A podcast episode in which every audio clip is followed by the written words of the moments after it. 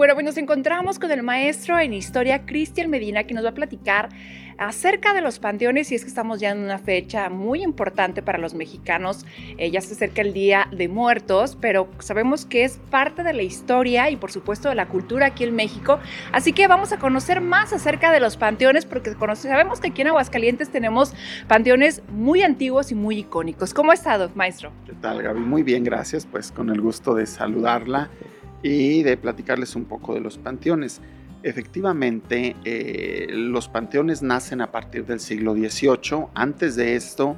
los cuerpos de las personas que morían eran sepultadas en las iglesias, en los atrios de las iglesias que funcionaban como cementerio, o, si había una relación cercana con alguna cofradía o como patrones o bienhechores de algún templo, de alguna parroquia, pues eran sepultados al interior de las parroquias. Tenemos, por ejemplo, el templo de San Diego, que tiene una serie de criptas subterráneas que servían para sepultar precisamente a los frailes y a los bienhechores del convento.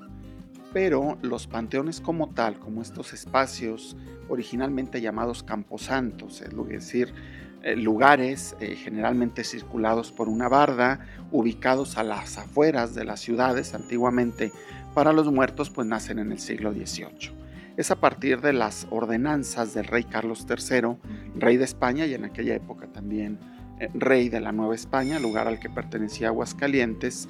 que se fundarán los panteones, eh, precisamente por una cuestión práctica, evitar los malos olores de los cuerpos en descomposición y que las eh, iglesias o los atrios fueran lugares más salubres, evitando precisamente eh, la, sepultura de cadáveres en este lugar. Esto hace que a las afueras de los pueblos importantes de aquella época nazcan los camposantos o panteones. En el caso de Aguascalientes, pues el más antiguo será el Panteón de la Salud, eh, mandado construir por don Vicente Antonio Flores Alatorre, párroco de Aguascalientes en aquella época, y en 1776 se va a fundar el Panteón de la Salud para que las personas que murieran en la villa no quedaran ya en los atrios ya fuera del santuario de Guadalupe, de la parroquia hoy catedral o de, los demás templos que había y se sepultaran en este eh, antiguo Panteón de la Salud. Es un panteón relativamente pequeño, en la parte central tiene una pequeña capilla que funcionaba como descanso, es decir, el lugar donde se llegaba con el cuerpo y se ponía en, este lugar para descansar del trayecto de haberlo llegado, llevado cargado o incluso dejarlo para que pernoctara ahí si se llegaba muy tarde y hasta otro día fuera sepultado el, el cadáver. Sabemos que existió otro panteón del siglo XVIII en el pueblo de indios de San Marcos, hoy barrio de San Marcos, muy cerca de lo que actualmente es la Expo Plaza. Lamentablemente a lo largo del siglo XX, con el crecimiento de la ciudad, pues este panteón desapareció. Tendremos un panteón de finales del siglo XIX, el Panteón de Los Ángeles de 1775, que eh, será mandado construir por el ayuntamiento muy cerca del barrio de Guadalupe, enfrente de lo que sería el arroyo de los Arellano, que desaparece en el momento en que es entubado y que se va a complementar en 1903 con el Panteón de la Cruz, que se une con este antiguo panteón para formar lo que hasta la actualidad pues tal vez son los panteones con más tradición en la ciudad de Aguascalientes. Será alrededor de estos dos panteones que después se ubique la Feria de los Muertos, donde se colocaban puestos de cañas, de alfajor, de cacahuates y de estos juguetes muy propios de México para celebrar el Día de Muertos. Calaveras de azúcar, calaveras de barro, dulces de calabaza. Eh, y bueno, eh, se ha ido modificando poco a poco la fiesta, aunque estos puestos se siguen poniendo año con año, poco tienen que ver ya con la antigua tradición de, de muertos. Sin embargo, estos panteones son importantes no solo por su antigüedad, porque tuvieron a, la gran mayoría de los muertos de Aguascalientes durante el siglo XX, sino que resultan icónicos e emblemáticos desde el punto de vista del patrimonio histórico por una importante cantidad de criptas que tienen en su interior construidas en la primera mitad del siglo XX, la mayoría de ellas por Refugio Reyes, un arquitecto muy importante en Aguascalientes, que no solamente nos va a dejar obras icónicas como el antiguo Hotel Francia o el Templo de San Antonio, sino que construyó también mucha obra funeraria, una serie de criptas y de tumbas que podemos apreciar hasta el día de hoy dentro del Panteón de, Los Ángeles. Habrá también una serie de esculturas en mármol, algunas hechas por los hermanos Biaggi,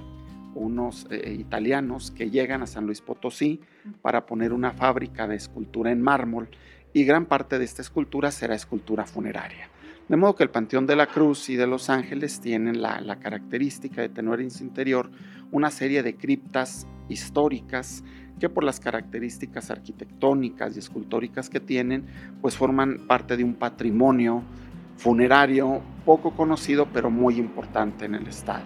Qué interesante. Entonces, eh, ¿qué personajes, vamos a decirlo así, de aquí de Aguascalientes, están descansando en alguno de estos panteones, ya sea el de la Cruz o el de la Salud? Bueno, vamos a encontrar diferentes personajes, tanto desde el punto de vista eh, histórico, social. En el de la Salud habrá varios. Ahí está la Rotonda de los Hombres Ilustres de Aguascalientes. Tal vez el que más nos va a sonar es José María Chávez, un gobernador de Aguascalientes que es fusilado durante la intervención francesa y, que sus restos, después de haber sido sepultado en Zacatecas, se van a trasladar para estar actualmente en el Panteón de la Salud. El Panteón de la Cruz y de Los Ángeles, bueno, tendrán personajes políticos eh, de la vida social y pública de Aguascalientes, varios toreros, se encuentra, por ejemplo, una cripta destinada a todos los veteranos de la Revolución Mexicana, una cripta muy bella, la cripta de la familia Douglas, donde se encuentra precisamente el gobernador Luis Ortega Douglas, o el mismo Refugio Reyes, este alarife, arquitecto de Aguascalientes, que diseña la cripta donde él mismo será sepultado dentro del Panteón de la Cruz. Y qué interesante todo eso, porque sí, uno escuchamos y nos vamos por eso, por la antigüedad que tienen esos templos, pero no sabemos, digo, estas, estos panteones, pero no sabemos exactamente qué es lo que vamos a encontrar o la importancia que tiene más allá de su antigüedad. Entonces podemos decir que la Feria de las Calaveras, como así lo nombramos, o el Festival de la, bueno, la Feria de las Calaveritas, nace a raíz de esos panteones. La Feria de las Calaveras eh, eh, se celebra en México por lo menos desde el siglo XVIII. La fusión que hay entre la cultura prehispánica y la cultura hispana hacen que la muerte se vea de una manera distinta, que haya una cercanía relativa con, la muerte y que esto se manifieste celebrando los días eh, de, muertos, propiamente el primero de noviembre, Día de Todos Santos, y el 2 de noviembre, Día de los Fieles Difuntos, no solamente con misas y responsos o visitando las criptas de nuestros deudos, sino con una pequeña feria, donde a través de estas eh, esculturas de, barro o de azúcar, de, calaveras, pues eh, había cierta convivencia con, con la muerte, ¿no? Y aunque se sabe que para mediados del siglo XIX esta fiesta se realizaba en las inmediaciones de lo que actualmente es el Parián y el Templo de, San Diego, a partir de 1875 que se construye el Panteón de Los Ángeles, la fiesta se traslada precisamente a estos panteones como parte de un todo. ¿Cuáles eran las, las actividades de, las personas estos dos días, primero y 2 de noviembre? Ir a visitar a sus difuntos, limpiar las criptas, pero al mismo tiempo recorrer estos puestos o esta feria de difuntos que se realizaba pues a la par de estos días en, los panteones de Aguascalientes. Qué interesante información. La verdad es que eh, para la próxima vez que vayamos a las calaveritas, bueno, pues ya vamos a saber exactamente por qué es que se construyen precisamente en ese lugar y hacer el recorrido completo, ¿no? Digo, ahorita por el tema de pandemia y todo eso ya a lo mejor es un poquito más difícil, pero también recordar que esta, precisamente esas calaveritas era para hacer el recorrido completo. Así es, ¿no? Era, era parte de, de, todo lo que se hacía en estos días, visitar a los difuntos, limpiar las tumbas, rezarles, pero también la parte festiva que siempre está pegada en la cultura mexicana, ¿no? Comprar dulces, comprar cacahuates, comernos a la misma muerte en estas calaveritas de azúcar, ¿no? Y de una u otra manera aclimatarnos a convivir con ella, que es lo que tenemos seguro en este mundo. Exactamente, más, más, más que tener miedo, yo creo que hay que verla, hay que verla de esa manera, ¿no? Digo, hay que, este, pues, festejarla en el buen sentido y por supuesto pues también convivir, porque muchas veces también es como el convive, la convivencia con la familia, ¿no? También muchos aprovechan para, pues solamente se van a la familia, se conviven, recuerdan a ese ser que ya está descansando y por supuesto pues hacen también esta fiesta